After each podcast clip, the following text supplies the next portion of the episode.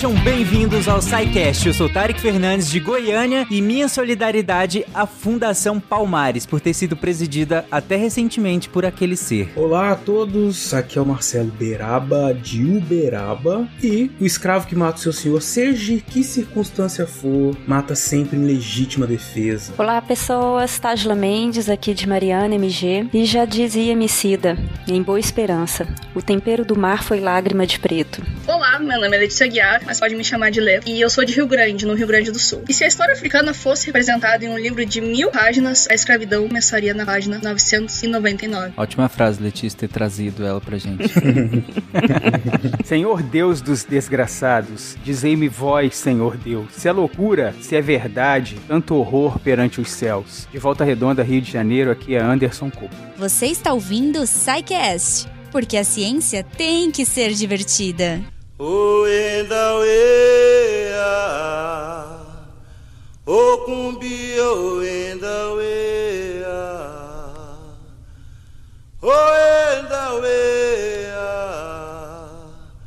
oh, kumbi, oh, in no kalunga. Choboy, yeah. Choboy, yeah. Ago, amen. Ago, amen. amen. àìkó àìkó wọ̀nyá ẹ̀ wọ̀nyá ẹ̀ wọ̀nyá ẹ̀ wọ̀nyá ẹ̀. Gente, pra começar esse episódio, eu queria fazer aquela famigerada uh, aliar expectativas. Porque eu acho que, que a gente alinhar isso agora é, vai ser bem interessante porque é um tema muito amplo. Não só o tema em si é muito amplo, e aí vocês complementem se, se discordarem ou não, mas eu acredito que ser um tema muito, muito amplo, com consequências mais amplas ainda. Por isso que eu queria que vocês passassem rapidamente agora, antes da gente iniciar as explicações e tudo mais, é sobre qual é o recorte desse episódio. Eu sei que o, o título só não, não basta. Eu queria que, que a gente explicasse bem rapidamente qual é o recorte desse episódio. Pra justamente quem estiver ouvindo a partir de agora, é, saiba, tenha expectativa sobre o que nós vamos falar, sobre o que nós não vamos falar e talvez vamos falar depois, en- enfim. Expectativas. Ó, o recorte para esse episódio foi um recorte bem específico, né? A gente quer falar da escravização africana no Brasil. É lógico assim que a gente não vai conseguir falar da escravização africana no Brasil sem antes dar um panorama do foi a própria escravização de africanos, né? E aí por aí o nosso recorte vai se ampliando um pouquinho, mas ele vai ficar restrito ao Brasil, a situação do Brasil colônia, Brasil império, etc. Eu acho que é importante a gente pensar que é o Brasil também é muito diversificado, né? A escravidão acontece de um jeito no norte, de outro no sul, tem, tem muitas dinâmicas, né? Mas aqui a gente vai tentar fazer uma síntese geral, assim, pensando que o Brasil não existia na colônia, passou a existir no Império, e mesmo assim com esses vários contextos. E esse recorte que a gente faz, ele é arbitrário de certa maneira, porque a gente vai fazer essa síntese aqui, né, para falar da escravidão, de aspectos gerais da escravidão nesse recorte geográfico, mas são todas histórias muito conectadas dentro daquilo que passou-se, e nós vamos comentar depois, mais pra frente, né, desse mundo atlântico que foi se criando ali a partir do século XVI com o tráfico e, e o comércio e tudo mais, as navegações. né. Então, é, a gente faz o recorte, mas a gente quer- sabe que tu- tudo isso está interligado numa escala global, até eu diria, né? Mas o que nós vamos buscar aqui são aspectos gerais específicos dessa região que a gente passou a conhecer como Brasil. Né, acho que é importante a gente dizer também que eh, a gente pretende eh, fazer né, outros casts sobre eh, em torno desse tema, principalmente sobre a questão da resistência né, e do movimento abolicionista, da abolição em si e as consequências da abolição que reverberam ainda hoje. Né? Então a gente vai falar mais superficialmente sobre isso, porque a nossa intenção é mesmo eh, trazer outros casts sobre esses assuntos mais pra frente aí. Beleza. Alinhado então essas expectativas, a gente pode iniciar. Pra começar, vamos definir alguns termos, porque são termos que vão ser usados ao longo de todo o episódio. São termos que eu acho, pelo menos eu acredito, que todo mundo entenda o termo, talvez já, já não é novidade, digamos assim, para ninguém, mas eu acho que é interessante a gente esclarecer até a diferença de alguns, porque alguns não são necessariamente intercambiáveis, mas no senso comum são. São perfeitos sinônimos que, que quando a gente aprofunda no conteúdo, deixam de ser, e aí é importante que a gente faça essa diferenciação, né? É, eu acho que a gente pode começar falando dessa, dessa diferenciação, né, entre escravo e escravizado, né?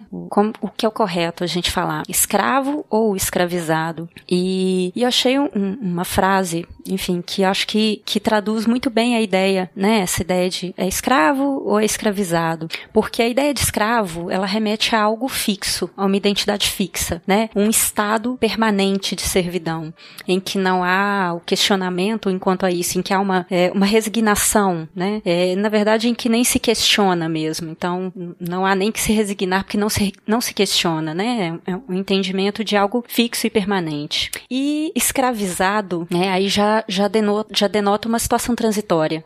Algo a que alguém foi forçado, né? Uma situação forçada. Eu me despertei para essa diferença semântica dos dois termos quando eu escutei uma pessoa é, numa palestra falando a, a seguinte frase. Ela disse assim: Eu não sou descendente de escravos, eu sou descendente de pessoas que foram escravizadas. Quer dizer, a diferença semântica está aí. Pessoas que foram submetidas à condição da escravidão. E não que a natureza delas fosse a natureza de escravo, né? De escravizado, mas isso, é, a natureza delas foi subvertida e elas submetidas a essa situação. É, é, é interessante, né? Porque é como falar que elas não são quem elas são, são a oposição a, a qual elas foram colocadas, né? Exato. É perfeito isso que, que o Anderson falou, né? Porque a gente tem uma, tem uma tradição na história é, de falar de escravo, né? Então, vocês vão encontrar numa parte dos livros ainda a palavra escravo. Por que, que mudou para escravizar? Tem gente que acha assim, ah, mas que mimimi, né? É, é. Ah, vai é. mudar, pra quê? É a mesma coisa. Não, calma. É, isso tem a ver com a própria progresso da sociedade, no sentido de atender as demandas é, políticas, sociais, símbolo, desse, desses símbolos que as palavras têm poder, né? Então você dizer para uma pessoa essa frase que o Anderson lembrou, né? Que ele ouviu, ela é muito importante nesse aspecto simbólico, político, né? Dizer, olha, eu não sou descendente de escravo, uma pessoa que foi escravizada. Havia um tráfico de pessoas que durou quase 500 anos, né? As pessoas eram vendidas, elas eram, elas foram submetidas a uma série de violências físicas e foram transformadas em objetos, em, em carvão para ser queimado, para produzir riquezas para outros, não para eles, né? E mudar a, a palavra é importante para que a gente comece um processo é, ou dê prosseguimento ao processo de terminar com o regime escravista né, e com as suas consequências. Então não é não é só uma palavra, né? é, um, é, é um passo importante para uma, um uma caminhada que ainda nós temos muitos passos adiante. Não acabou, né? Porque foram quase 500 anos desse, desse sistema e cento e poucos anos depois a loucura que foi todo o século XX, tudo, não acabou ainda. A gente ainda está no processo ainda. Mas é, é por isso que é importante a gente olhar para essa palavra e que, como a gente fala. Eu penso até que é uma forma de reparação histórica, de tentar devolver um pouco da humanidade que foi negada a esses nossos ancestrais, né? É, sim. É interessante o, o Beraba colocou como um à medida que a sociedade evolui, né, nesse sentido. Porque não é que o termo ele não é correto para para pelo menos a, como eu vejo, e vocês me corrijam. O termo não é correto dado o status em que essa pessoa tinha naquele momento. Mas eu acho que como o Anderson coloca, é quase uma reparação histórica, né? No momento de hoje, não existem escravos, né? E nem, nem no, na verdade, nunca existiu escravo. Existiram pessoas que foram colocadas nessa condição. É a maneira como a gente vê hoje, né? É, e você falando isso, eu encontrei aqui a frase, né, uma frase de um artigo chamado Escravo Não, Escravizado. E a, e, e a frase, nesse pedacinho, né? Não uma frase só, mas esse textinho fala o seguinte: de fato, a identidade que construímos, o escravo, nunca existiu, senão num léxico que olhava para os africanos como passivos e desprovidos de subjetividade. Os movimentos anticoloniais, as lutas dos movimentos sociais negros no pós-abolição resistiram a essa identificação construída por uma história branca baseada no dispositivo da branquitude. Os africanos que vieram para o Brasil eram pessoas, reis, rainhas, camponeses, homens e mulheres escravizados contra a sua vontade. Eu gostaria de compartilhar uma, uma experiência, não sei nem se vai valer para continuar na gravação, mas vou colocar de qualquer jeito. Eu já fiz alguns estudos na área dos estudos sociais. Aqui no sul ainda continua, a gente não separa muito geografia da história nos anos iniciais. E aqui na minha cidade, mais em específico, se usava uma cartilha que duas professoras fizeram. E eu fiz um trabalho em cima dela porque história africana só era comentada em duas páginas e sempre se usava o termo escravo, escravo e escravo. Com isso, eu fui perguntar para a professora por que era só aquilo de conteúdo, sendo que o Rio Grande do Sul tem uma história negra muito rica, principalmente minha cidade, que é uma cidade portuária, e ela disse que estava nas fontes. Estava nas fontes a gente só reproduz. Então a importância dos novos historiadores e também dos pedagogos, todas as pessoas na área da educação, de ter noção de suas fontes, de ter noção é, não só simplesmente pelo politicamente correto, do que qual é a palavra certa ou a palavra errada, mas do que, que significa o termo. Olhar essas fontes de forma crítica, né? E construir novos, né? Exato. É, mas acho que é a questão que eu tava até falando antes, que é a gente escolher bem as palavras, né? E pensar, nesse caso, na diferença entre um sistema, né? Escravidão, como uma forma de explorar, superexploração do trabalho, né? Em que essa superexploração se torna objetiva na, no fato de que não há pagamento nenhum, não há nenhuma nenhuma, não, não se reverte nenhum tipo de benefício para quem é escravizado, evidente, né? Então não tem remuneração, não tem nada. Se bem que eu discuto um pouco, eu não sei se o nosso trabalho livre, o nosso trabalho livre atualmente merece muitas aspas, porque não é nada livre, né? Mas enfim. É. Esse é o tipo Observado. é, Bem é, observado. Mas, e aí então, e a questão da, da escravização aí, mais do sentido da palavra mesmo, porque vai ser o processo, né, de, de, de transformar o indivíduo escravo, sujeitá-lo à escravidão, né, fazer com que ele seja, se torne ali um, esse objeto, né, escravizado. Né. Então é, é importante à medida que a gente for, para esse, esse episódio, a discussão que a gente for fazendo, às vezes o ouvinte vai ouvir lá escravidão, escravização, né, mas é importante saber que, que são, que são diferentes, há diferenças, né, entre eles, entre o regime e esse processo de escravizar. Bom, então beleza, acho que essa, a- o resumo do, do Beraba foi ótimo no sentido de, de realmente a, a escravidão ser esse sistema, né, como um todo, em que você co- considera toda a conjuntura, e escravização é o ato, né, o ato que faz, que está dentro do, do- dessa conjuntura de escravidão. O ato de escravizar alguém é o processo da escravização, e ele é feito dentro do sistema de escravidão, né, que é o regime justamente de utilizar, né, é, como o Beraba colocou, o trabalho de alguém sem nem a, a mínima consideração de que se alguém é alguém precisa ser remunerado por isso, né? Seu tempo, seu corpo, nada disso é valorizado, né? Diferente de hoje em dia. Ah, enfim, essa é outra história. É, né? Aquele meme do crítica social foda. Exatamente.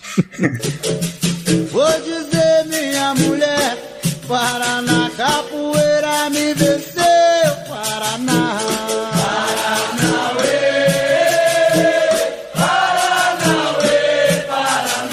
agora nós vamos entrar num tópico em que é, até que na, na pauta vocês colocaram como, entre aspas, né, a justificativa para a escravização africana, que seria é, a base de tentativa de justificativa por vários frontes diferentes, por assim dizer, que, te- que pensam a, a escravidão e que deram, a, que deram base para a escravização, né? É, e aí, com vários recortes diferentes, e por onde que a gente começa? Bom, eu acho que a gente deveria começar primeiro analisando a questão de, de como eram vistos os africanos ao longo da história, né? É, conforme a frase que a Letícia usou na abertura, na sua abertura aí, que se a história africana fosse um livro, a, escravi- a escravidão seria o finalzinho do livro. E aí a gente começa a lembrar que a relação com a África, ela não começou na Idade Moderna, né? Não foi no século XVI que a Europa descobriu a África. Na verdade, a relação com os africanos, ela existe desde a Antiguidade Clássica e, e até antes, né? A história começa.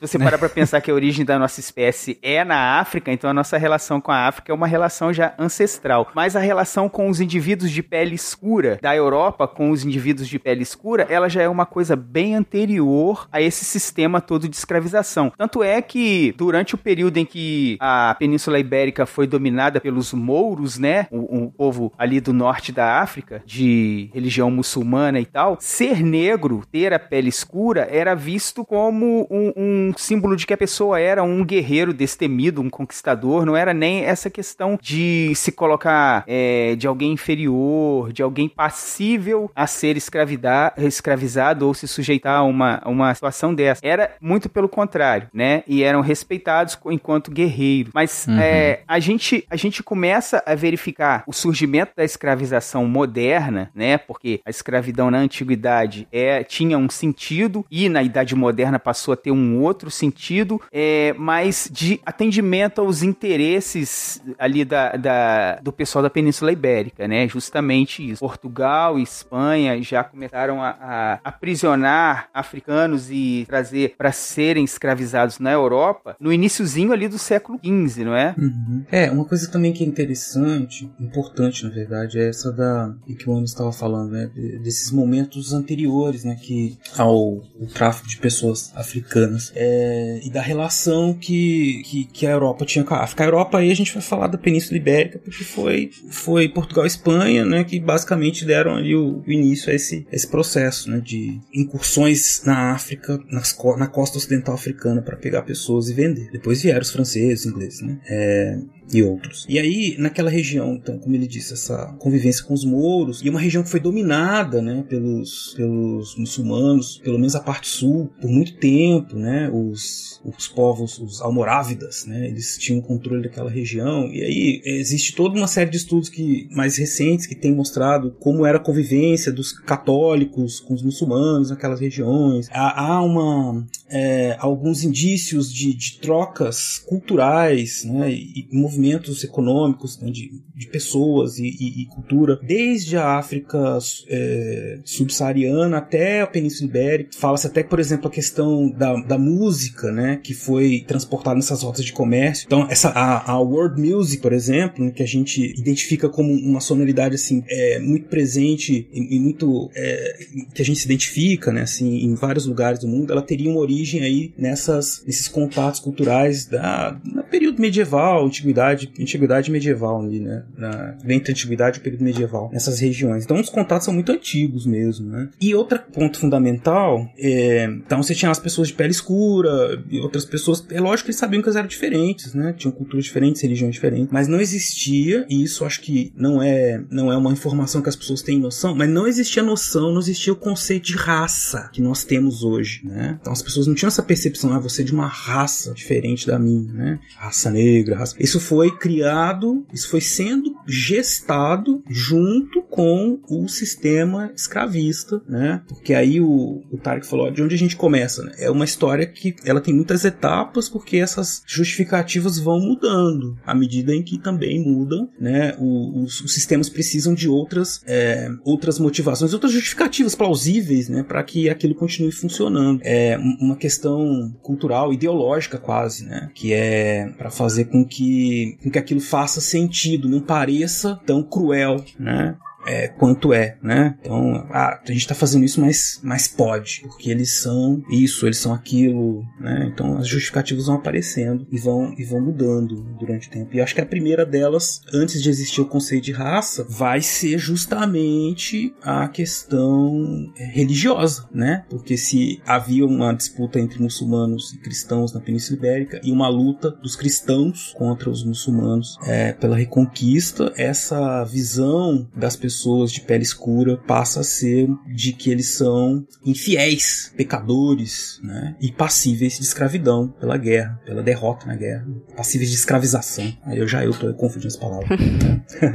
e, e, tem a, a, a, essas justificativas teológicas, né, para legitimar essa, essa escravidão, né? É, e aí não dos africanos, né, principalmente, mas das pessoas, né, de, de pele escura, como diz o, o Anderson aí, né? É, existiam haviam algumas tentativas de se justificar essa escravização dessas pessoas através da religião, do cristianismo, né? Como é, colocando os, os negros, né? Ligando eles a personagens bíblicos que seriam aí castigados por Deus. Então, é, tem-se aí justificativas é, partindo de que a negritude desses africanos era uma marca divina do pecado cometido por Caim, por ter matado Abel, né? É, uma outra explicação seria que esses negros seriam descendentes de Cã, filho de Noé, que foi amaldiçoado pelo próprio pai quando zombou da nudez do pai, né? E os, a escravidão seria, né, a escravização dessas pessoas seria então um sofrimento necessário para que eles expiassem os seus pecados, né, para se purificarem. Então tinha toda uma, uma tentativa de justificar isso com um embasamento teológico, né, também. Sim. Civilizar, né? Isso é importante, é porque é uma, um, um contexto de conflitos, né,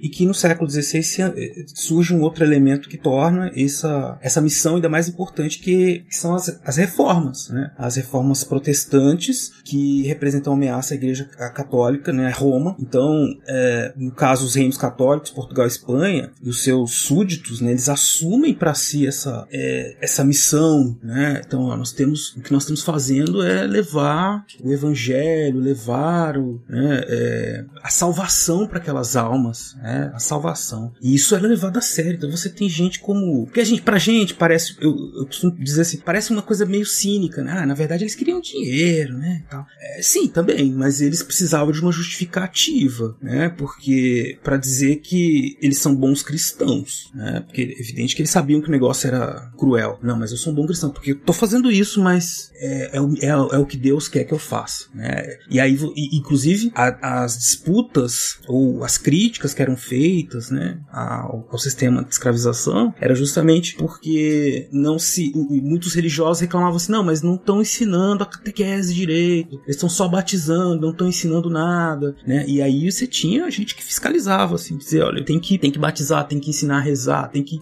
evangelizar de verdade, não pode ser só da boca para fora, né? Mas na maior parte das vezes eles ensinavam uma coisinha básica ali para dizer que tá, e batizavam, a pessoa nem sabia que era batizado, só para cumprir uma burocracia, né? Mas essa, essa questão era, era fundamental, tava ali, né? essa justificativa e essa ação evangelizadora. Tinha, tinha que fazer. Não, eles chegavam aqui, aqui no Brasil e ensinavam lá pro cara, o que chegou, acabou de chegar, né? Ensinava lá um Pai Nosso. Às vezes ele nem falava português, né? Ensinava alguma coisinha e falava, bom, repete isso daí. Pronto, você é um bom cristão agora, pode trabalhar. Então é um negócio meio bizarro. A própria conquista da América teve esse caráter de cruzada, né? Trazer o, o cristianismo para essas almas aqui perdidas. E essa ideia de superioridade, né, da, da, dos europeus, né, é, ela vem muito lá de trás, né? Ela tem a ver com a ideia de razão que veio, foi sendo desenvolvida desde, desde a Grécia, né, antiga, de, de, de pensar, né, a razão como algo que nos colocaria, enquanto seres humanos, em, em, um patamar de superioridade com o restante da natureza, né, nós por sermos animais racionais. E aí os europeus, né, vão, vão se julgar aí superiores aos demais porque é, baseados nessa ideia de razão do Ocidente mesmo, né, isso vai influenciar diretamente a forma como eles vão se relacionar com outros povos, com outras nações, com outras culturas, julgando esses outros inferiores, né, e julgando a si próprios como superiores, e por isso a necessidade de levar, né, esse, essa, é, esse conhecimento, né, deles, essa cultura deles, de civilizar essas outras pessoas, né, os europeus eram melhores porque eles eram cristãos, eles eram melhores porque eles tinham uma organização política, social,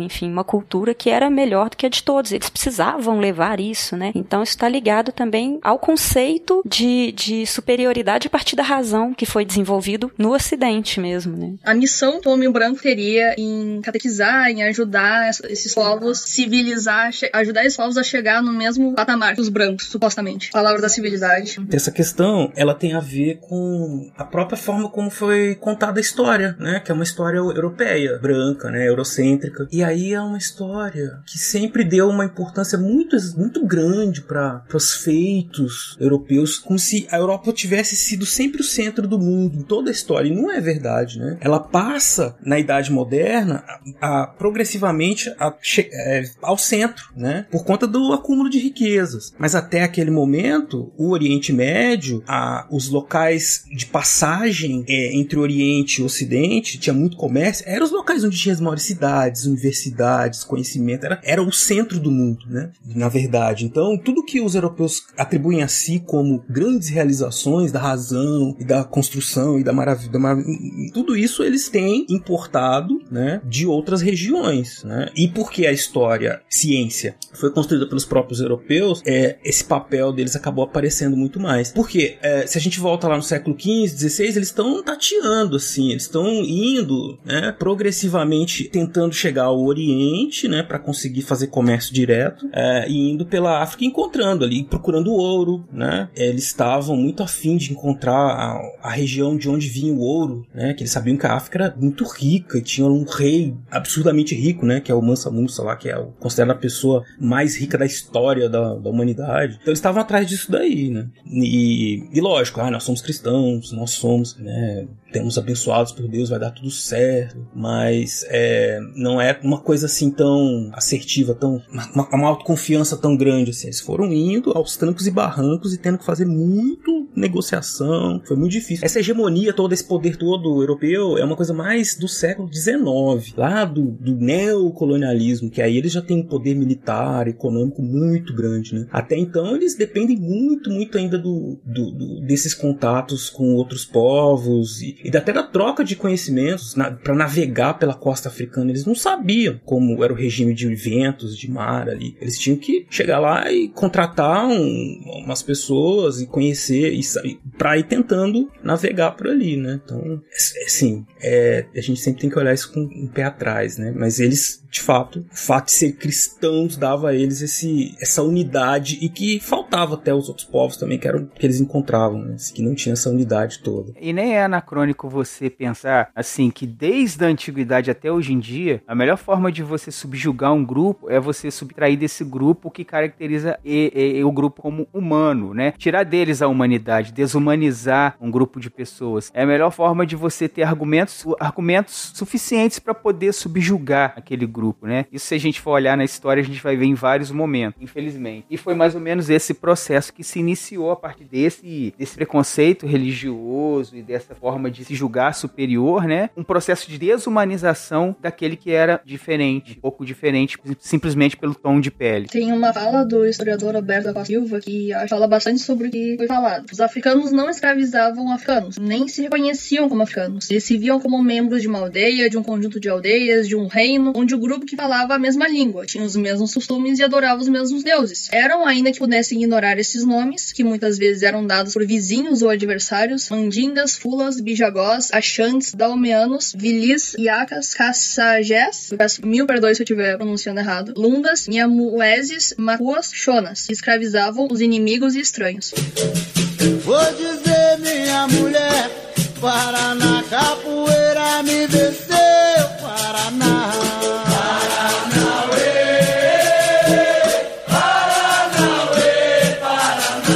Gente, então, vou pegar uma fala do, do Beraba que ele falou que, seja de maneira cínica ou não, e aqui não sei se isso importa tanto pro que a gente tá discutindo, é, as justificativas de base religiosa, elas foram inegavelmente extremamente importantes nesse início, né? Como vocês colocaram, a própria noção de raça vem, vinha sendo construída a partir daí, né? É, de, afinal, você necessitava dessa separação para os objetivos uh, uh, serem atingidos no, no sentido do, do, cristianismo, né? Se você tinha essa disputa, como vocês colocaram, entre cristãos e muçulmanos na, na região, é interessante que se tenha um ponto de diferenciação muito visual. E esse ponto de diferenciação visual acaba sendo, claro, a cor da pele. E, não é essa a única questão, como vocês levantaram, tem várias justificativas, tem vários pontos, na verdade, que constrói essa justificativa no final das contas, mas é, é inegável a importância, né, que tem que se tem do o cristianismo na construção dessa desumanização, na construção dessa justificativa para fazer o injustificável, né?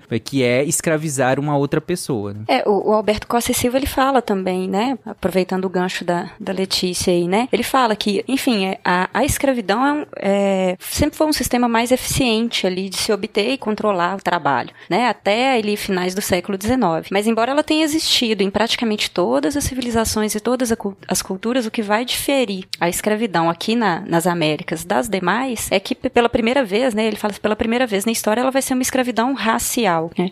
E ele sugere que isso possa ter acontecido também pelo fato de que, com esse predomínio cristão na Europa, seria impraticável escravizar outro cristão. Então os europeus vão começar a se concentrar em, em subjugar, em escravizar aí pagãos, né? Então eu não posso escravizar um igual a mim, um cristão. Então eu vou buscar escravizar alguém que não seja cristão. Eu vou escravizar um pagão. E aí passa pela questão do, do diferente. O que que tem de diferente, né? Ah, é a cor da pele. Mas o que que tem de diferente? E, eles são pagãos, né? Eles são merecedores disso, né? Eles são. É, eu posso fazer isso com eles porque não haverá nenhum castigo para mim. Eu não tô fazendo isso com um igual. E aí, dada essa, essa, essa justificativa, como é que ela se sustenta dentro do iluminismo? Porque como é que ela se sustenta dentro de uma lógica de ruptura com que se tinha? Perfeito. A partir do aí do século 17, né, a gente tem uma mudança de, de, de postura no pensamento geral. Assim, o, o, Zeitgeist europeu começou a assimilar é, as ideias de, de liberdade, de igualdade, de fraternidade, né, que são a base do pensamento iluminista. E aí é, é, existia realmente essa contradição, cara. Como é que um, alguém que defende a liberdade restrita vai é, aceitar que um ser humano seja desprovido da sua liberdade, né, colocado em, em condição de escravização? É, como é que isso seria aceitável na cabeça dos iluministas? Bom, aí a gente volta um pouco para aquele argumento de que a humanidade dessas pessoas foi de certa forma diminuída, né, subtraída, é considerada é, considerados não humanos, né, para poder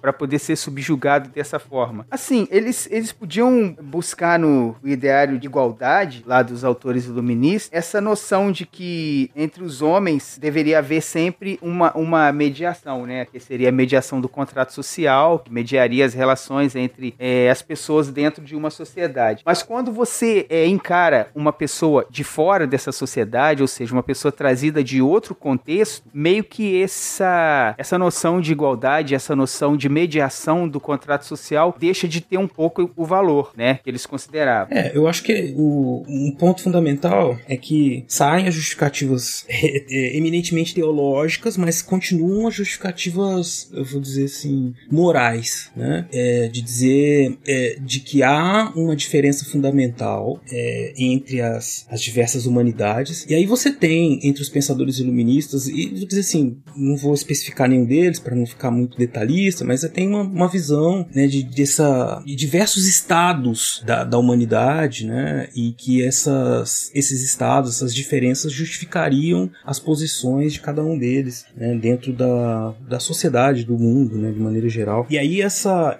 essa, essa visão né, de, de essas diferenças vão que são baseadas em, em, em que o Attila Mbembe chama de, de fabulações, né? À medida que os europeus vão descobrindo povos diferentes, eles vão também pensando esses povos assim a partir dos seus, da sua própria leitura e vão classificando, classificando o mundo, classificando as pessoas, né? A partir do seu olhar, né? E, e, e aí encontrando elementos racionais, mas morais também, né? Assim, de, que, e que seria que justificariam uma, uma ação civilizatória sobre aqueles povos, povos né? Olha, eles, eles não fazem como a gente, então o deles está errado, nossa que tá certo, porque o deles não é, são, são uma humanidade é, inferior, né? Precisa ser tutelada por quem é, é superior, né? Para atingir um estado de superioridade que ela ainda não tem. E aí você vai, vai lentamente se transformando em processo de racialização né? da humanidade e, e, a própria criação da ideia de, da, da raça, né? Do homem negro, né? O que significa ser negro, é, que é algo que inclusive nós ainda vivemos nas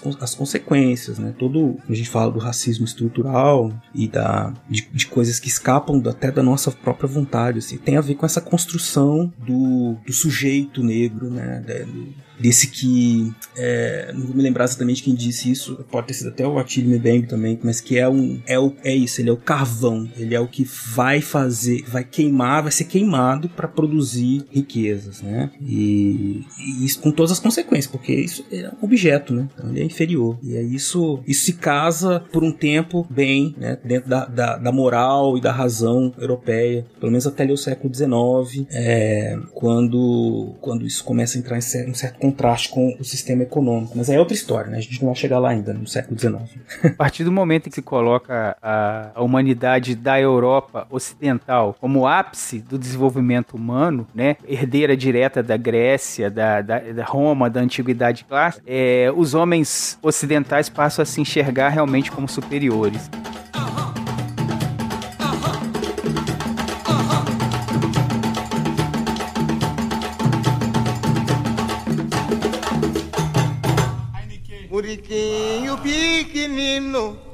Muriquinho pequenino, parente de que samba na cacunda. Purugunta onde vai, purugunta onde vai, ô parente pro quilombo do Dumbá. Purugunta onde vai, purugunta onde vai, ô parente pro quilombo do Dumbá.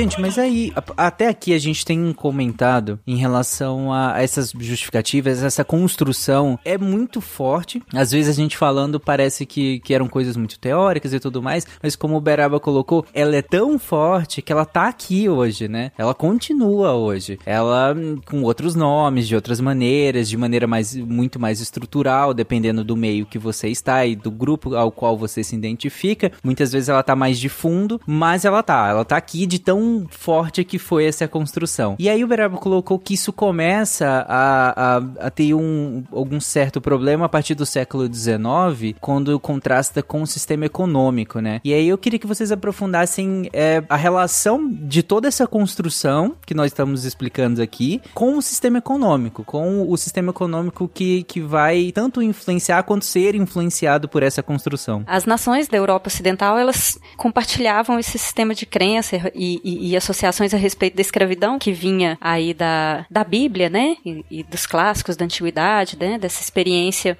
diversas formas de servidão, e, mas não se tratava apenas dessa herança cultural, né? Esse- essa intensificação da escravização né, no, no Ocidente vai acompanhar, então, essa questão econômica mesmo, né? Para atender demandas crescentes né, de, da economia de mercado. Né? Então, entre 1450 e 1500, os portugueses vão capturar e traficar aí essas pessoas na África, em parte, né, comerciados para Espanha é, e Itália. Mais tarde, eles vêm aqui para a América, né, para América portuguesa, enfim, para América espanhola, para abastecer uma necessidade de mão de obra que havia aqui e que vinha crescendo cada vez mais junto ao capitalismo mesmo, né, que estava aí começando a se desenvolver. Tem essa questão comercial muito importante que vem desde a Idade Média, né, na- vem, vem ganhando, ganhando força. Então você tem, tem cidades na Itália, né, Gênova Veneza, ganhando muito dinheiro com o comércio com o Oriente. E depois, né, quando aí já da, do processo de reconquista na Península Ibérica vai se consolidando, os estados português e,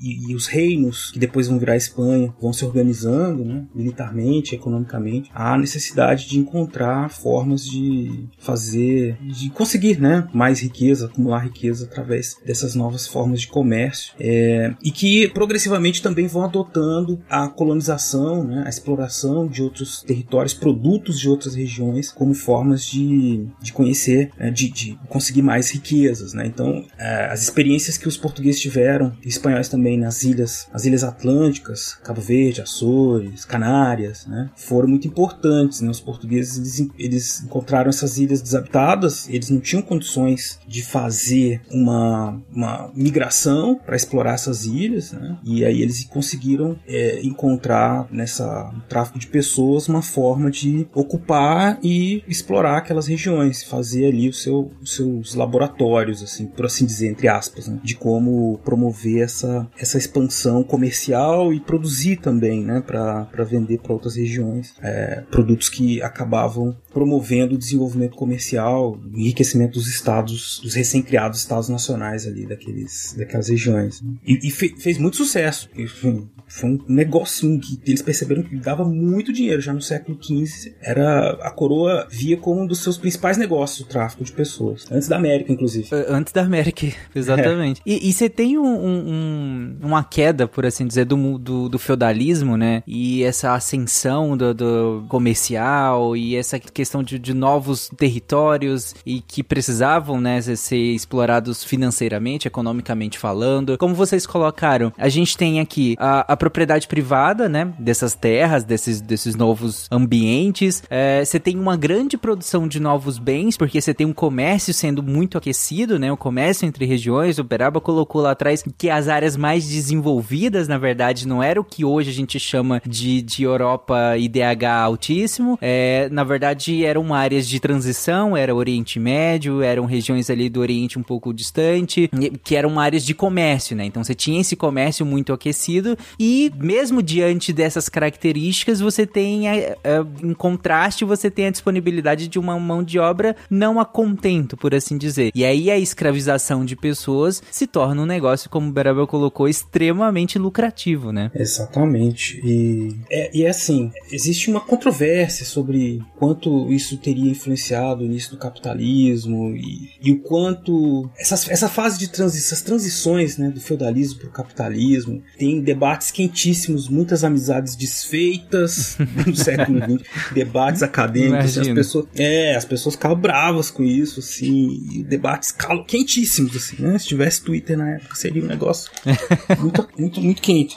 Porque é, tem gente que acha que a história é um negócio meio morto, assim, ah, beleza, contou a história, acabou. Não, é, essa coisa do, do, capitalismo e a escravidão é, ainda é um debate realmente bem quente, tem sempre coisa nova surgindo, né? Pra, pra, gente, pra gente observar um cenário que é um cenário bastante complexo, né? Mas o fato é que eles estavam, né, é, nesse avançando pelos mares, né? O que era um, uma tecnologia de ponta, né? Então você imagina que é, o transporte terrestre, que era o que se usava majoritariamente até então, né? Para longas distâncias, ele é muito mais lento, muito mais caro, né? Então os portugueses é, e os espanhóis, principalmente, aí, eles começaram a ganhar, assim, é difícil até mensurar, mas é, é muito, muito, muito, muito dinheiro, porque era tudo muito rápido e muito volume muito grande, né? E para isso eles precisavam de, foram precisando cada vez vez mais de mão de obra, né? E, e aí tem um negócio interessante porque é uma pergunta que muita gente faz, mas por que eles escravizaram? Por que eles foram pegar os africanos? Né? O que, que aconteceu? Aí hoje em dia tem um debate, um debate público que eu considero um pouco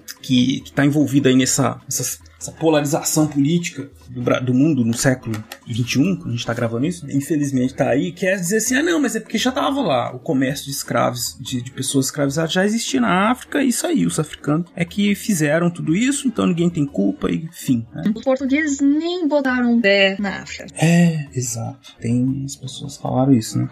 Sem nem ficar, sem, sem vergonha. Então, o que, que, que, se, que se fala sobre isso, né? O que se sabe sobre isso? É, de fato, os portugueses compravam pessoas, já existia um sistema, uma forma de escravização é, em diversas regiões da África, não em todas, né, não era comum. Você tinha reinos, estados, cidades-estado que por meio da guerra escravizavam os perdedores. Mas a, a forma, né, o estatuto desse escravizado, né, os direitos que ele tinha, o estatuto jurídico, era tudo muito diferente do comércio é, de escravos, de escravizados que surgiu depois. E também a demanda criada pelo, pelos europeus europeus para a América, principalmente, né, trazer mão de obra para a América, desorganizou todo esse sistema tradicional de escravização, né, que de novo não era não era difundido, né, porque a África são muitas, muitos, muitos estados, muitas cidades-estado. Então, é, isso acabou, mas isso acabou essa demanda, essa busca cada vez mais mais incessante, né, acabou transformando esse comércio tradicional, fazendo ele crescer muito, né, a produção entre aspas aí de, de mão de obra escravizada foi sendo aumentada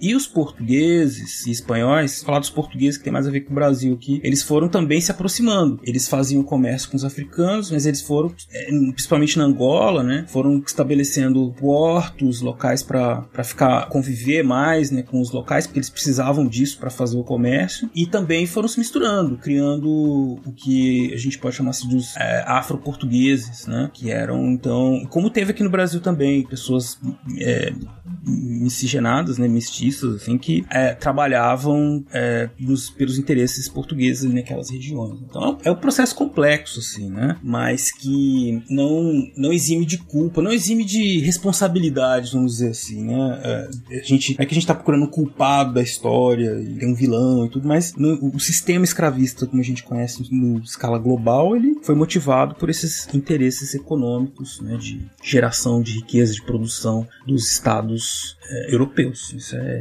inegável. Né? E não tem por que negar, porque se uma coisa que o Tarek falou, estão lá, IDH altíssimo, né? Maravilhoso, você vai na Europa, é tudo maravilhoso, né? É, assim, eu não queria, eu não queria parecer não objetivo, mas assim, é tudo roubado, gente. Sim. É tudo roubado. Basicamente. Aí você vai na Bélgica, que maravilha, né? É tudo lindo, maravilhoso, é tudo roubado. Inclusive, eu li uma frase fortíssima há poucos dias aí, falando justamente dessa questão do iluminismo. O autor autor dizia o seguinte: a escravidão financiou a liberdade. Ou seja, a escravização dos africanos deu o, o subsídio necessário, né? É, assim, falando de, de recursos materiais recursos financeiros, para que a Europa iniciasse esse processo de defesa da liberdade, da igualdade, etc. Uma contradição enorme, né?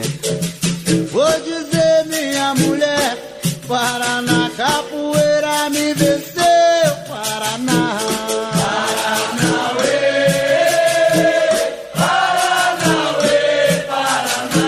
Sabe que é isso e me lembra também uma questão, assim, volume, né? Não precisa de riqueza. Então, pra onde foi a riqueza? Quem tá, com quem tá essa riqueza, né? E com, com as consequências nas diversas regiões da África, Brasil, né? Também. Todos os, os países que passaram por sistema escravista. Então, assim, você tem um volume de... Quando você tirou as pessoas da África, trouxe pra América, é, se tirou uma força produtiva. Eram pessoas jovens que estavam produzindo riquezas lá e trouxe... E, e aí, pensando as pessoas, assim, como uma fonte fonte produtora de riqueza, né? Trouxe toda essa força física, né, intelectual para outra região para produzir riqueza para outras pessoas, né? Então é um roubo também, né? Você tirou é, um potencial, uma potência, uma coisa que tinha ali que era muito rica para levar para outra região. E aí e na América eles produziram muitas coisas, lógico, né? Mas não usufruíram das das benesses aí, né, dessas riquezas. Então... É, sim. Sobre essa questão de não usufruir, inclusive a gente vê até hoje, né, a, a dinâmica conflituosa ainda da, dessas ex-colônias com países europeus. Né? A gente vê isso com muita frequência. Enfim, isso aí é assunto para um outro episódio, quase. Sim, nessa, nesse iníciozinho do capitalismo aí, a gente tem questão da, de tudo, de que tudo é transformado em mercadoria, inclusive a força de trabalho é transformada em mercadoria, né? Então, o trabalhador vende a sua força de trabalho. No caso da escravização, no caso do, do, do, do escravizado, ele próprio é uma mercadoria, né? Ele próprio próprio é convertido em mercadoria. Então ele não é nem mais o dono da sua força de trabalho e nem dono de si. Ele está submetido à condição de ser propriedade de outrem. Então é, é desumaniza desumanização completa. É, porque quando você transforma né, esse ser humano em uma coisa, em um objeto, né, é, você tira dele o direito de realizar o seu querer. Eu, eu achei isso fantástico. Eu li isso no artigo também. E, e a autora do artigo dizia exatamente assim, né, que, que a escravidão dos africanos ela costuma ser entendida como que se ao perder a liberdade esse escravizado se aproximasse de uma situação de objeto, mas um objeto ele não pode fazer e ele ou então ele não sabe fazer. E aí nós é que fazemos com ele ou através dele. E aí o escravizado ao ser privado da sua liberdade ele tem tomado o seu direito de realizar o seu querer e sobre ele se impõe o querer do próprio senhor, né? Então é isso, você coisifica ele, né? Você o, o objetifica e você tira dele a possibilidade de ele realizar a vontade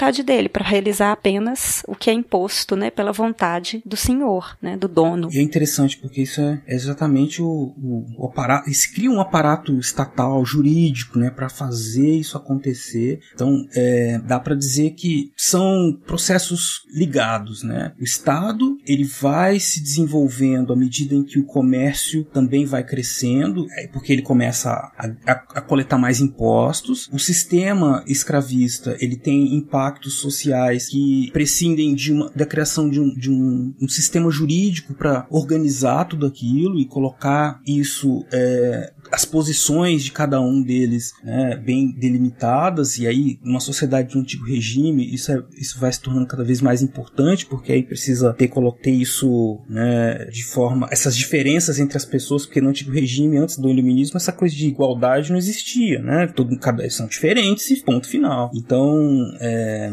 esse sistema jurídico vai se desenvolvendo para justificar tudo isso. Mas é, é evidente, eu acho que a gente nunca pode esquecer também algo que a gente já prometeu para um próximo que que é há uma desumanização do, do, europeu com relação ao africano, mas os próprios escravizados africanos eles não perdiam sua humanidade. Era feito de tudo para quebrar, para que eles virassem né, essas, esses objetos, mas eles próprios eles resistiam, resistiam né? de diversas formas. Exatamente. E, e se humanizavam também. Essa, e, e, a, e, a, sua reumanização era uma resistência, né? Uma forma de dizer, não, eu, eu tá, tô escravizado, eu tenho que obedecer isso aqui e tal, mas eu, eu encontro outras formas de continuar sendo, sendo uma pessoa. Né? E os próprios europeus sabiam disso também, tá? os senhores, todo, todo mundo sabia que aquilo ali não era que ele precisava lidar, porque era uma pessoa, né? não era um. Né? Ele podia até pensar que eu sou superior, mas ele sabia que de fato que não era assim tão, tão, é, tão fácil. Né? É interessante você trazer isso, só para finalizar essa parte, mas às vezes parece até que a gente não, quase tirando o, o, o peso que é escravizar alguém no momento é. em que a gente fala que há um sistema que se construiu que aquele ali não é um ser humano. É, e aí é. é. quase como tirar um peso individual, né? O Sim. sistema desumanizou é e, o, ser, e o, o, fulano, o ser humano que escravizou o outro. Mas ele tá dentro de um sistema que foi que desumanizou o outro. Mas não, não porque aquele ele tem total responsabilidade sobre seus atos. Pelo, eu não sei se isso é muito anacrônico uhum. fazer essa interpretação, mas eu, eu tenho esse incômodo de às vezes a gente ficar colocando o sistema como o desumanizador mas é o indivíduo que escraviza no final das contas, né? É, ele vai ter que, no dia a dia, encontrar formas, os dois, o senhor e o escravizado, né? De, de lidar com isso, que é, um, é uma situação terrível, né? Quer dizer, vai usar, é uma coisa extremamente violenta, traumática, enfim. Né? Então é preciso, é, é uma, uma, uma luta ali, né? Que envolve muitas, muitas negociações. Buscavam-se justificativas, né? É, é, assim, justificativas que, que, transformavam a escravidão num bem, no, num mal menor, né? Uma forma de justificar uma atrocidade com uma consequência pior do que aquela atrocidade que está sendo cometida. É, e aí você, você vê várias justificativas assim, a questão da liberdade do comércio, né? Defesa do direito sagrado da propriedade privada, que é uma marca registrada do, do liberalismo ali no início do, do capitalismo, e a própria justificativa de resgate dos africanos da situação em que eles viviam na África, como se eles vivessem em um ambiente bárbaro, um ambiente selvagem, eles estavam sendo finalmente resgatados e levados para a civilização. Era uma forma de tirar um peso na consciência deles. Vou mulher, Paraná, capoeira me venceu,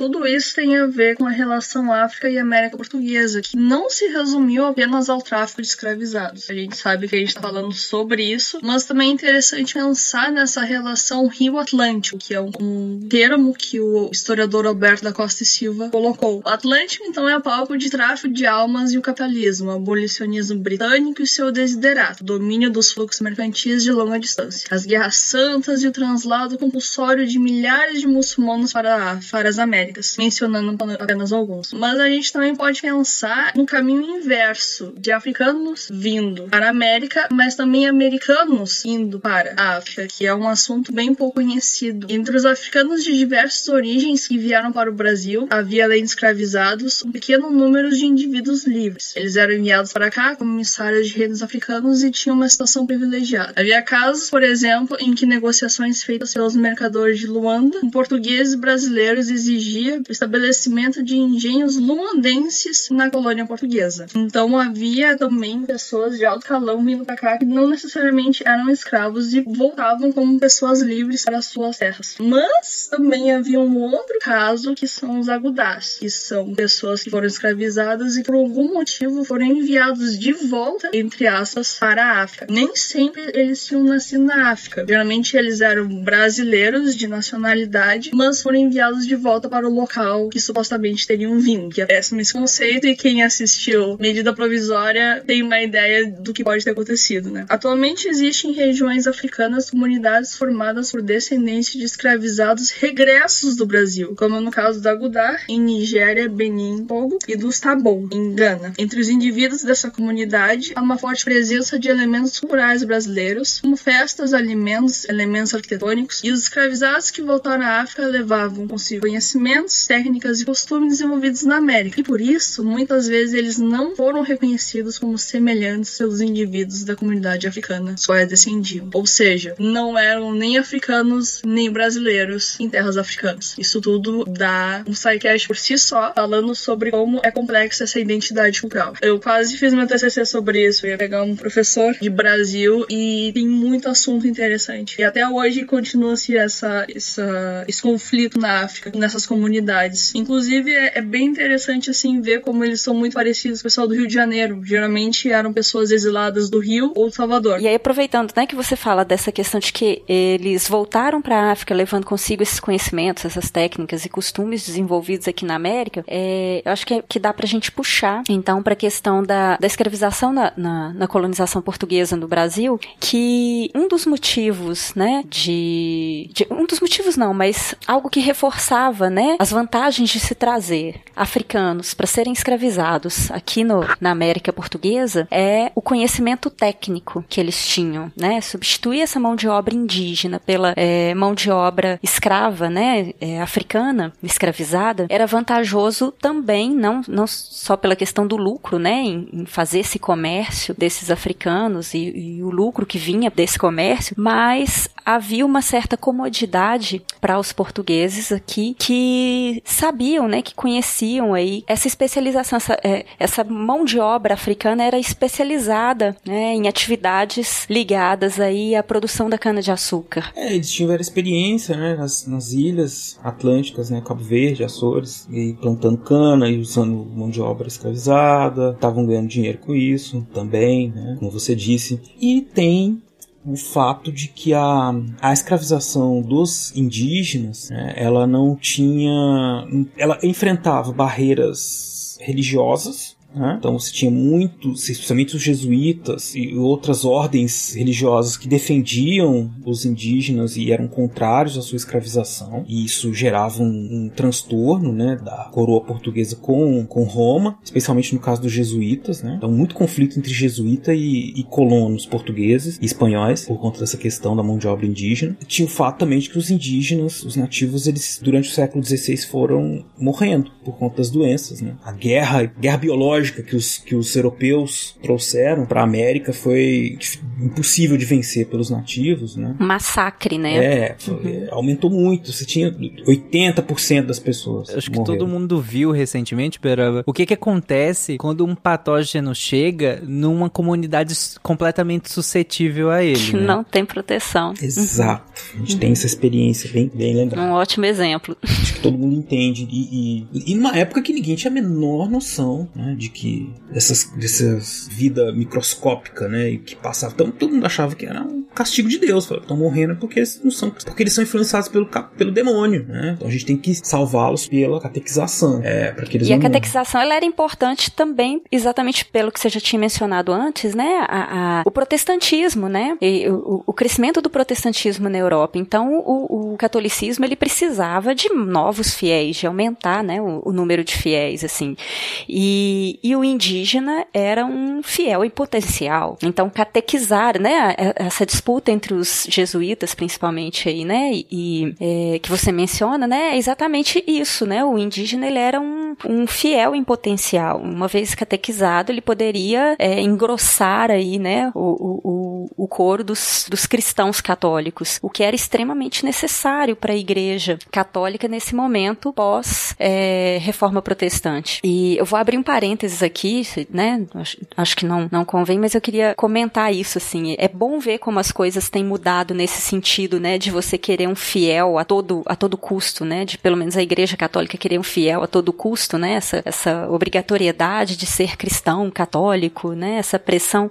Quando o meu filho nasceu, eu não quis, eu não quis batizá-lo, né, eu e meu marido, a gente optou por não batizar, porque embora a gente tenha uma, uma base católica ali, nossas mães principalmente, né, muito católicas, mas nós não seguimos nenhuma religião. E a gente não viu o menor sentido em batizar uma criança numa religião que não é a nossa, que a gente não vai seguir, que a gente não vai levar para acompanhar. Então a gente deixou isso livre para ele, né, decidir. E eu fui, a pressão das avós era um pouco grande, assim. Eu fui conversar com, com um padre aqui, né, Mariana, é uma cidade é, muito católica. A gente tem um bispado aqui, né? E aí eu fui conversar com um padre e falei, olha, é, se não houver nenhum problema, eu não quero ser desrespeitosa à religião. Eu não sou católica mais, eu não sigo catolicismo, eu, inclusive hoje sou reencarnacionista, mas enfim, independente disso, eu não quero ser desrespeitosa com a religião. Se, se você me disser que não tem nenhum problema, que por uma questão de tradição eu, eu posso ir lá e fazer o batizado do meu filho, eu não me oponho, faço esse batizado, mas já deixando claro que eu vou mentir ali na frente quando eu falar que eu, né, se eu falasse, ah, você vai levar, você vai acompanhar, não vou, não vou levar essa criança para a igreja, não, enfim, né?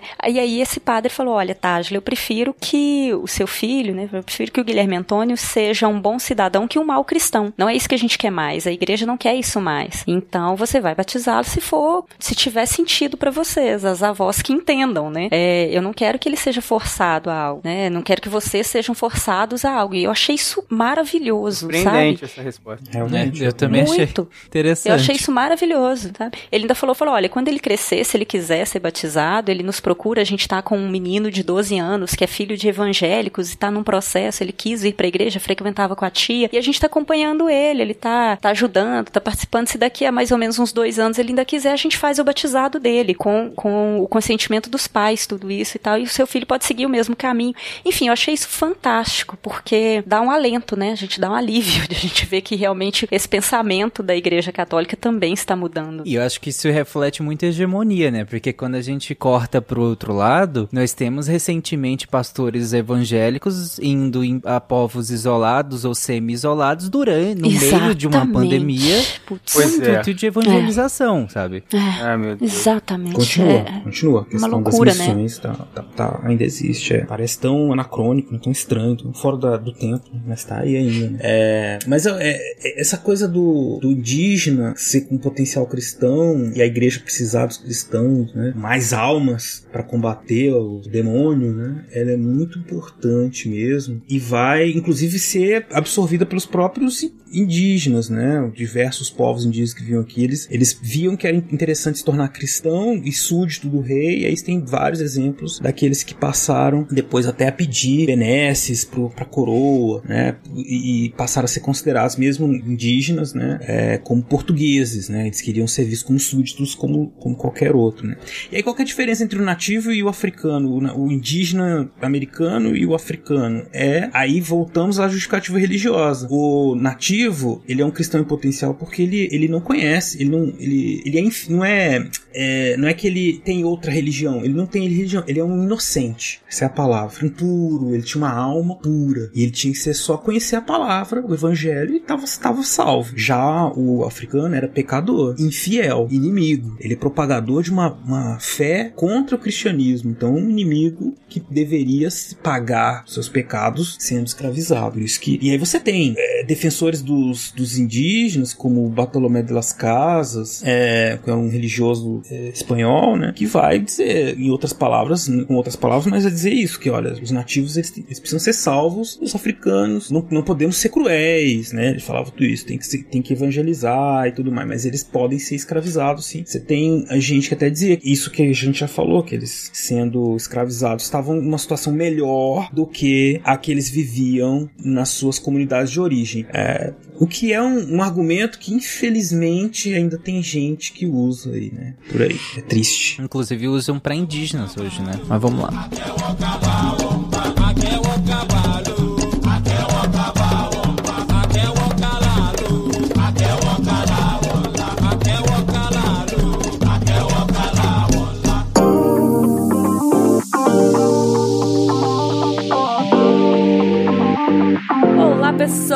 Chegamos no momento Cambly, esse momento que eu adoro trocar ideia com vocês. E eu tava lembrando aqui de uma viagem que eu fiz pros Estados Unidos. Eu tava conversando essa semana com a minha tutora sobre uma viagem que eu fiz pra Disney, que coincidiu mais ou menos nesse período que a gente tá, no finalzinho de junho e julho. E foi muito legal porque eu tava falando pra ela que eu peguei a comemoração deles de 4 de julho. 4 de julho é um feriado super importante pros americanos, né? Quando eles comemoram a independência do país. E tem, meu, muita comemoração, sei lá, churrasco, fogos de artifício, reunião de família. É, eu percebi isso porque no dia 4 de julho, quando eu tava na Disney, é, era um dia assim, tava todo mundo é, com a unha pintada de, de- com as cores da bandeira, as pessoas usando as cores da bandeira. Assim, um dia muito atípico, muito diferente. E foi muito legal ver tudo isso em loco, né? E aí eu perguntei pra Kai, pra minha tutora dessa semana, como era como ela comemorava, enfim, ela me falou um pouquinho. Fica o trechinho pra vocês ouvirem. Um, but yeah, I mean, I've had a lot of good memories on the fourth, a lot of good cookouts, just hanging out with people.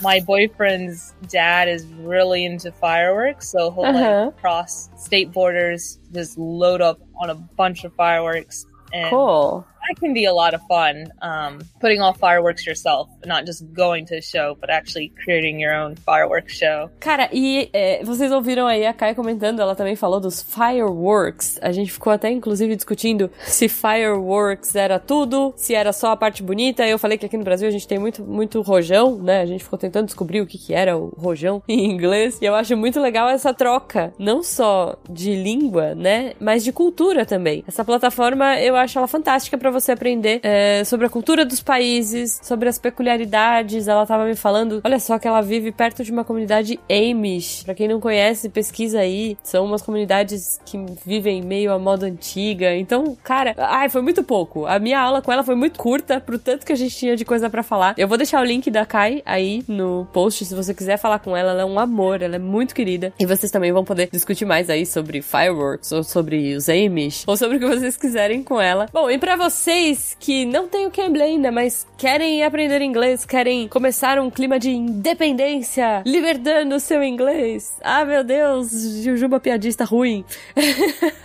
Presta atenção nisso, gente. O Cambly tá dando pra você, ouvinte querido, 55% de desconto em todos os planos anuais. Olha só. E mais 5% de desconto se você pagar à vista. Gente, você tem noção disso? Eles estão eles estão muito felizes. O patrão ficou maluco. Então, assim, corre. Se você tá ouvindo isso no episódio, né? No dia do lançamento, corre, porque essa promoção vai até o dia 14 do 7. Então você entra lá no site do Cambly, C-A-M-B-L-Y.com, e usa o nosso código SciCast55 off, né? O-F-F. Ou você clica no link que vai estar no post e já vai ser redirecionado pra essa promo, tá bom? Pro código já vai estar tudo incluído, bonitinho, certinho. Não perde, gente, sério. 55% off em planos anuais, mais a aula grátis, né? Claro, pra você testar o Cambly ver se é isso que você quer. Eu já vou dizer, você vai se apaixonar. E você vai ganhar mais 5% de desconto se você pagar à vista. É uma baita oportunidade, gente. Corre lá, aprenda mais sobre o 4 de julho, porque a gente tá pertinho da data, e aprenda mais sobre o mundo, porque tem tutor no mundo inteiro e eu tenho certeza que vocês vão curtir, tá bom? Então, um beijo pra vocês, uma ótima semana e até semana que vem.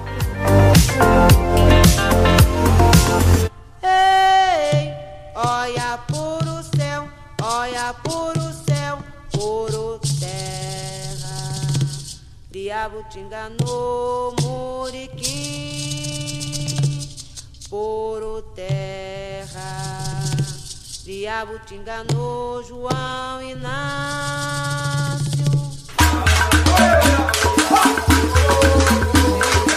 Então, compreendendo isso, né, o, o, as vantagens então de se, de se trazer os africanos para serem escravizados aqui no Brasil, né, e, e, entender como era esse pensamento, por que substituir a mão de obra escrava indígena, né, escravizada indígena pela mão de obra escravizada africana, a gente sabe então que no final dos séculos é, 16, ali no final do século 16, início do século 17, a escravização dos africanos já havia se consolidado como um negócio bastante lucrativo, sob vários pontos de vista aí, né, para esses senhores que economizavam tendo sua mão de obra gratuita, né, uma vez comprados esses escravizados, ele não teria nenhum outro grande gasto a não ser uma alimentação, né, a gente pode chamar de alimentação. E aí a, a, a vinda desses africanos para o Brasil ainda vai ajudar Portugal com a questão do povoamento do território. É gente para povoar, é gente para ocupar, para expandir, né, essa população. É importante considerar que essas pessoas vindas de um outro continente, elas não chegavam aqui sem a sua bagagem cultural. É aquilo que o, o, o Beraba falou mais cedo, né?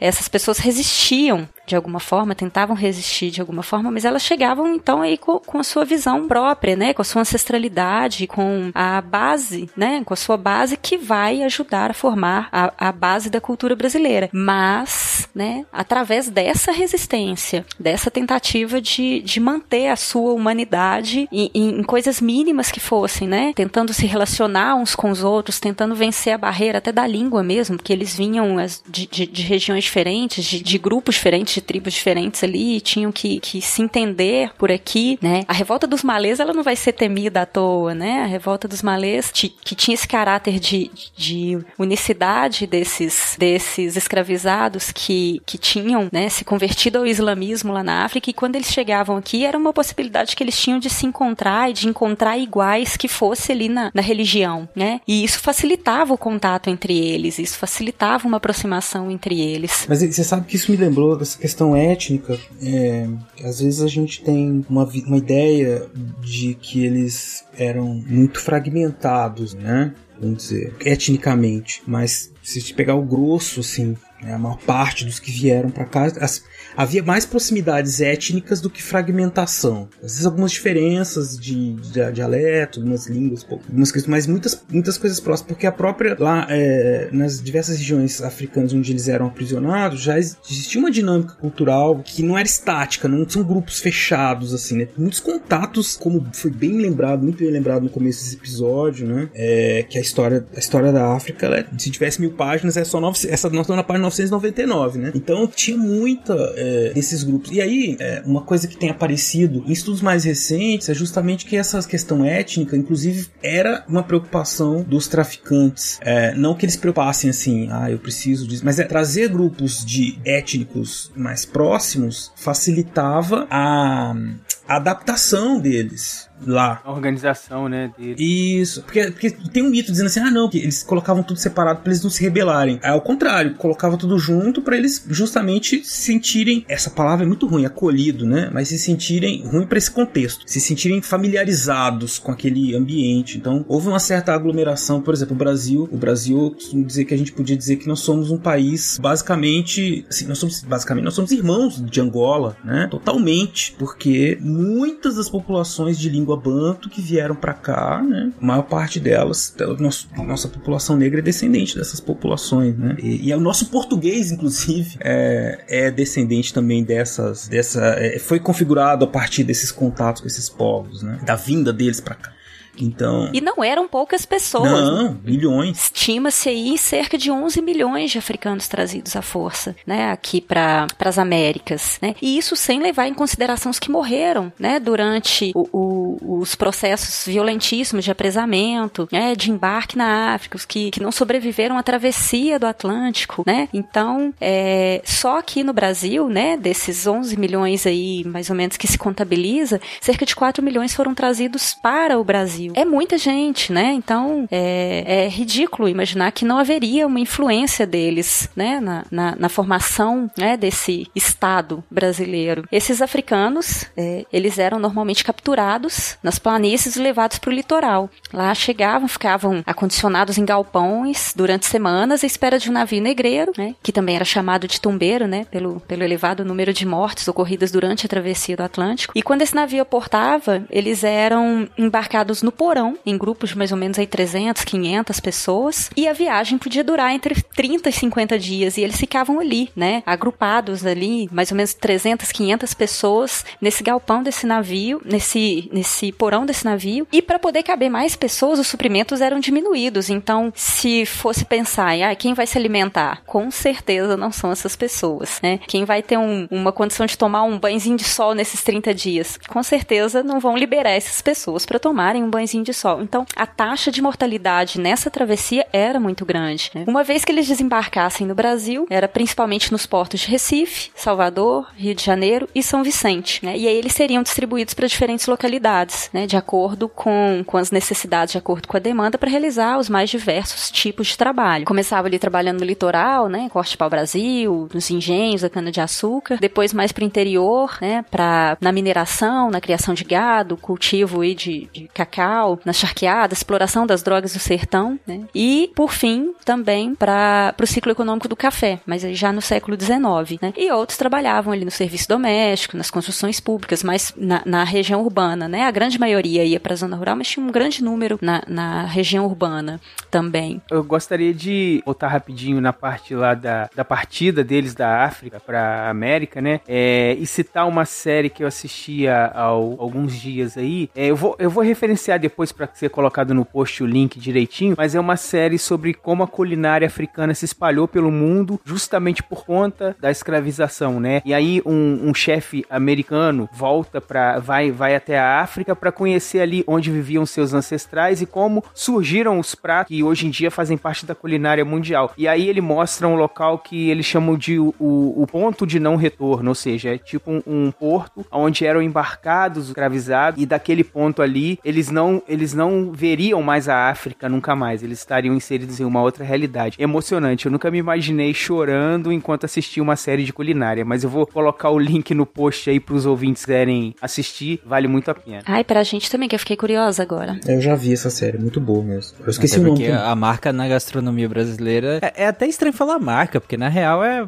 é uma parte tão grande da, da gastronomia brasileira, né? Aliás, gastronomia brasileira é essa que é basicamente africana e indígena, né? Ponto. E aí você tem pinceladas ali de, de, de questões europeias, portuguesas principalmente, misturas com, com outros países, mas a, grande base da gastronomia brasileira é indígena e, africana.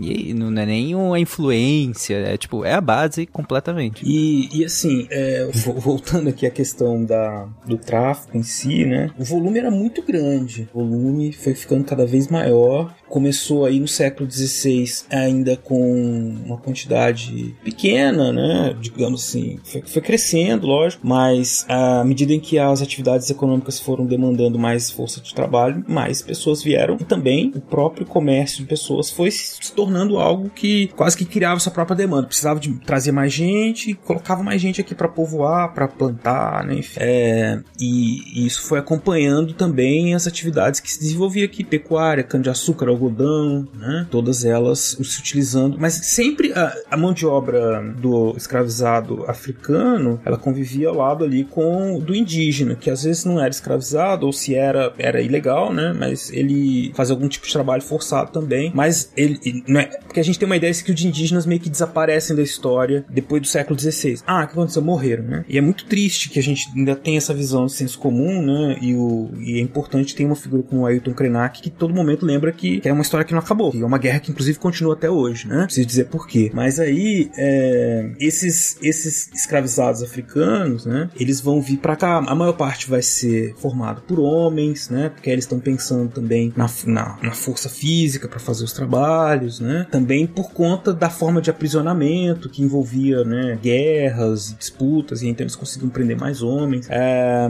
e, mas também, enfim, mulheres, crianças, né? Então essa é, a questão da quantidade de pessoas tem essa relação com o tipo de trabalho que vai fazer. E aí as habilidades que vão ser buscadas também. Quando eles querem pensar em mineração, eles vão pegar pessoas que já tinham conhecimento com mineração, ou para construção, para fazer açúcar. Né? Então eles foram selecionando os traficantes né? a partir da, dessas habilidades, como a gente já disse aqui. Mas uma coisa que eu queria dizer aqui para talvez para complementar, que eu acho que é importante em relação a esse volume econômico, né, dinheiro. Você vai chegar no século 17, 18, basicamente, 18. O, a, o volume de, de, tráfico é tão intenso, tão grande, né, que ele meio que dispensa Portugal da, da equação. Então aquela ideia que a gente tem impacto colonial, de, de que tudo passava por Portugal, meio que não existe a partir desse momento, no século 18. Os traficantes são conhecidos como brasileiros, né? Então eles vão, é, saem daqui, eles, eles são financiados com o dinheiro da colônia que vai, ou com produtos da colônia que vão ser trocados por pessoas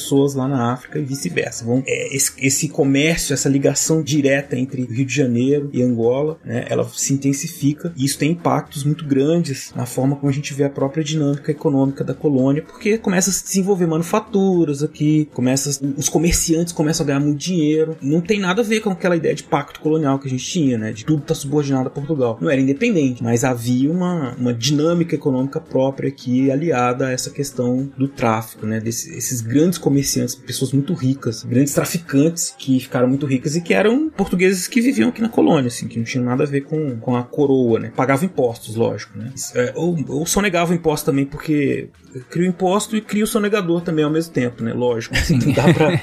Isso é, é, inevitável, todo mundo sabia que tinha. Aí a gente tem então uma, uma outra visão, assim, dessa, desse mundo atlântico aí e da ligação profunda do Brasil com a África, né? O, a formação do Brasil, né? que acontece ali na África. Mulher, Paraná, capoeira me venceu,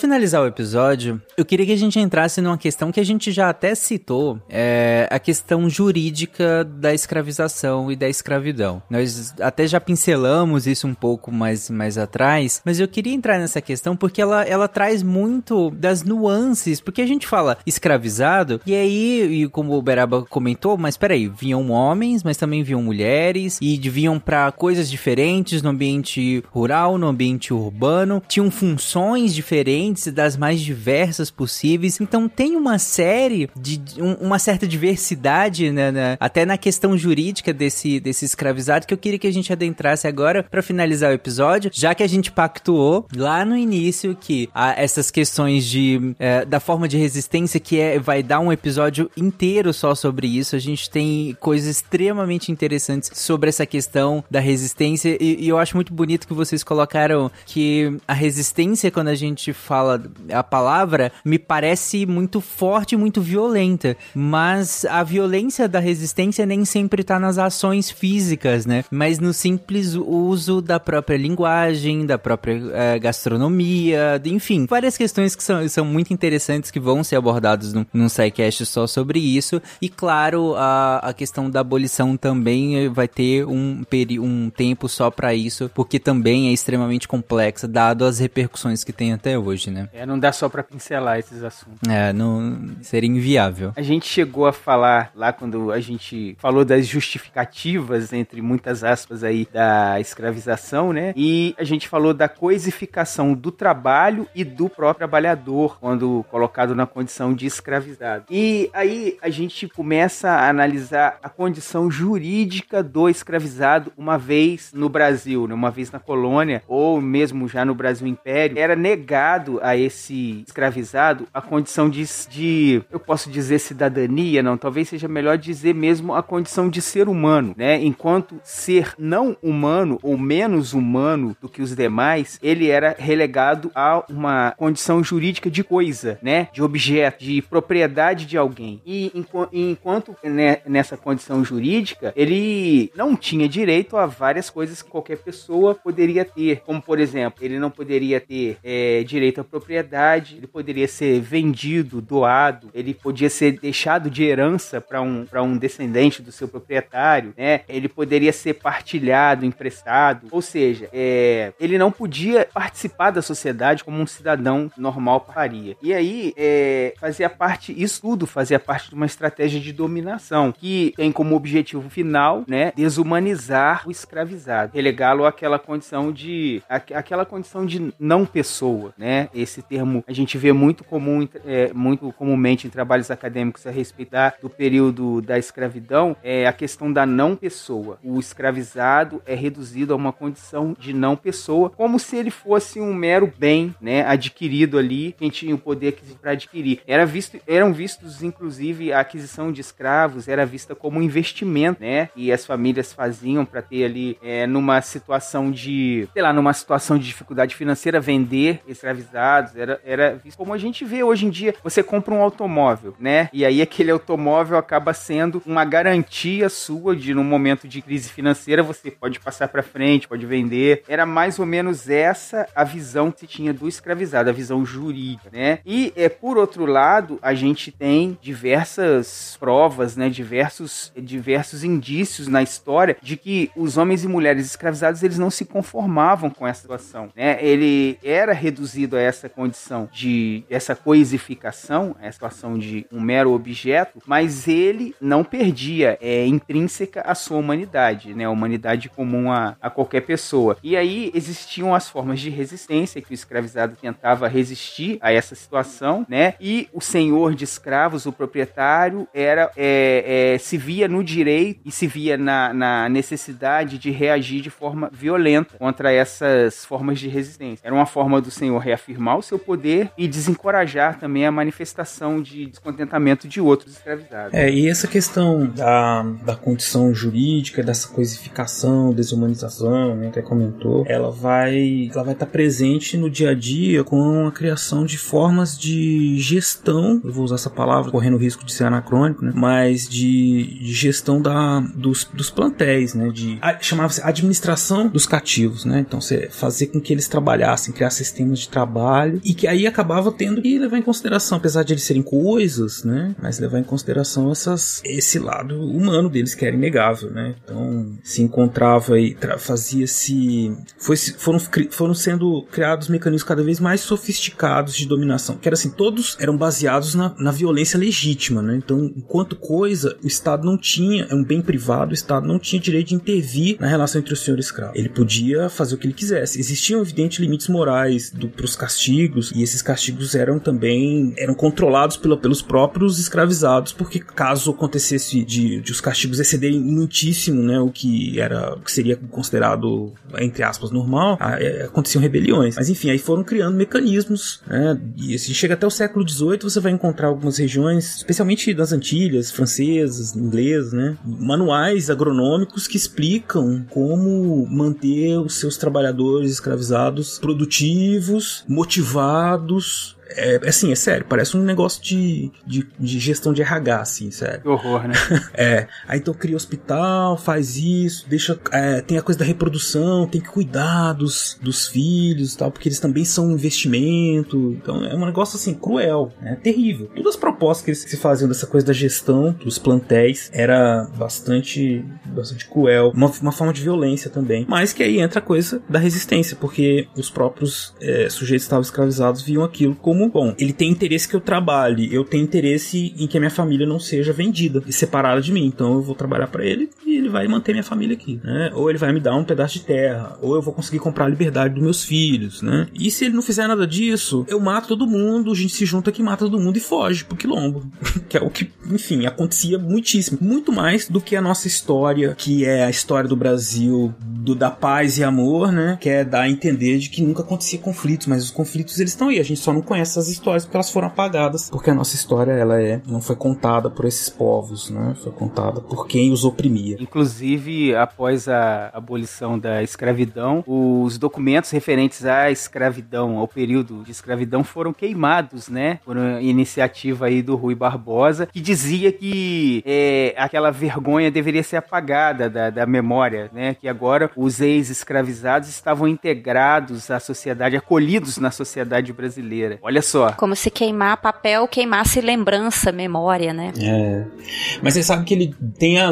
É, tudo isso é meio, obs- meio obscuro, meio dessa história toda aí do Rui Barbosa. E dizem que também havia uma pressão grande de ex-senhores que queriam indenização do Estado, né? É, Isso é, isso é. é, isso é 1914, 15, eu não lembro exatamente quando foi, mas fazia pouco tempo. Então os caras estavam pressionando. Eles, eles comandavam o Estado, né? E aí, se você não tem registro de escravizado, você não tem pra quem dar Pra indenização. quem dá indenização. Foi, então foi, foi, foi ruim pra todo mundo. Como diria ex-presidente, ninguém ganhou, todo mundo perdeu. Mas tem muita fonte, viu, gente, ainda. Tem muita, muita fonte espalhada pelo Brasil. Você tá ouvindo a gente, se você for num, num cartório, se você for uma cidade antiga, se for no cartório, vocês vão encontrar um cartório antigo, vocês vão encontrar lá um registro, inventários de, de antigos do século XIX, que vai ter ali a lista de escravizados que as pessoas tinham. Então vocês vão descobrir que o fulano da sua cidade que é rico, que é dono da cidade, na verdade ele era escravocrata, né? Aí você pode pôr o dedo na cara dele e não votar mais nele também, de preferência, por favor. E também existe uma iniciativa de vários historiadores da América, que eles, da- das, do mundo, né, todo, é, de juntar os dados do, do, do- do tráfico de, de, de africanos, é, que tá num site, né? Então você encontra o Slave Voyages, vai estar aí um link aí depois eu, eu compartilho com vocês. E aí tem dados de é, milhares de viagens entre o século XVI e o século XIX, com o nome do capitão do navio, o- a quantidade de pessoas que estavam lá, que eram escravizadas, quantas saíram, quantas chegaram. É um negócio fantástico, assim. É, é assim, terrível, mas fantástico do ponto de vista de pesquisa, assim. Tem, e tem, tem muito documento para quem não é historiador também lá. Tem vídeos, tem, tem textos para explicar essa questão. Então é, é legal para todo mundo conhecer, assim, um pouco mais dessa história. E dá até pra você tirar um, quem gosta de montar tabela, gráfico, assim, que eu gosto.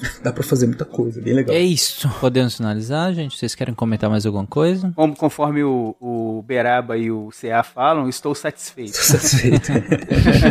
São João foi no céu, é de vera. São João foi no céu, é mentira. Homem, homem, arro, seque. Homem, homem, arro, seque. Homem, homem, arro, seque,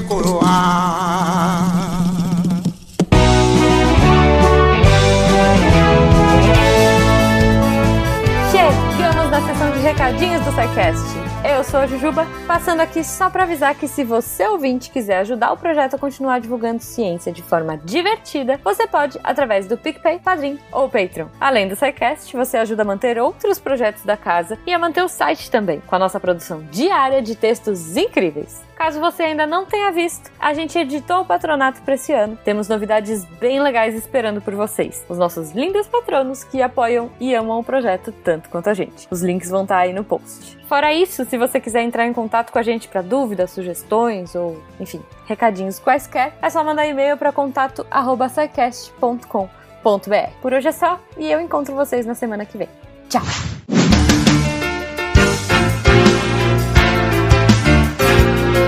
Atenção! Para o informe semanal dos textos da semana. E essa semana teve muita coisa boa. Na segunda, o Túlio Tonheiro veio comentar uma decisão recente que mudou as regras sobre o plano de saúde. Para entender melhor, dá uma lida em Juridicando, o rol taxativo da ANS e os efeitos do julgamento do STJ. E quarta, tem música com Thiago Dias. Para ser mais preciso, a matemática presente na música. Vai lá no portal para ler a série harmônica, que o texto tá bem bacana. E sexta-feira, o texto Inocentes até que se prove o contrário, da Fernanda Ribeiro. Dá uma conferida lá para entender melhor o que, que é a presunção de inocência e quanto que ela tá de fato sendo cumprida no Brasil. Esses textos e mais, muito, muito, muito, muito mais, você encontra em www.deviante.com.br. E você tá esperando o que para se tornar um redator? Manda um e-mail para contato@scicast.com.br e vem fazer parte da equipe Deviante. Eu sou André Trapani, presumindo que a música é tratamento para os dias tristes e apagando a luz da Torre Deviante.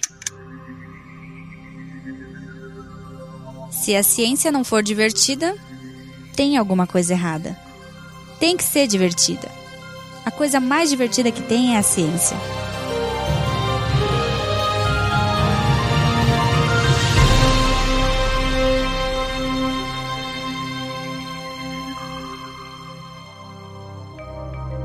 Este programa foi produzido por Mentes Deviantes. deviante.com.br Este programa foi editado por Tapcast. Edições e Produções de Podcast.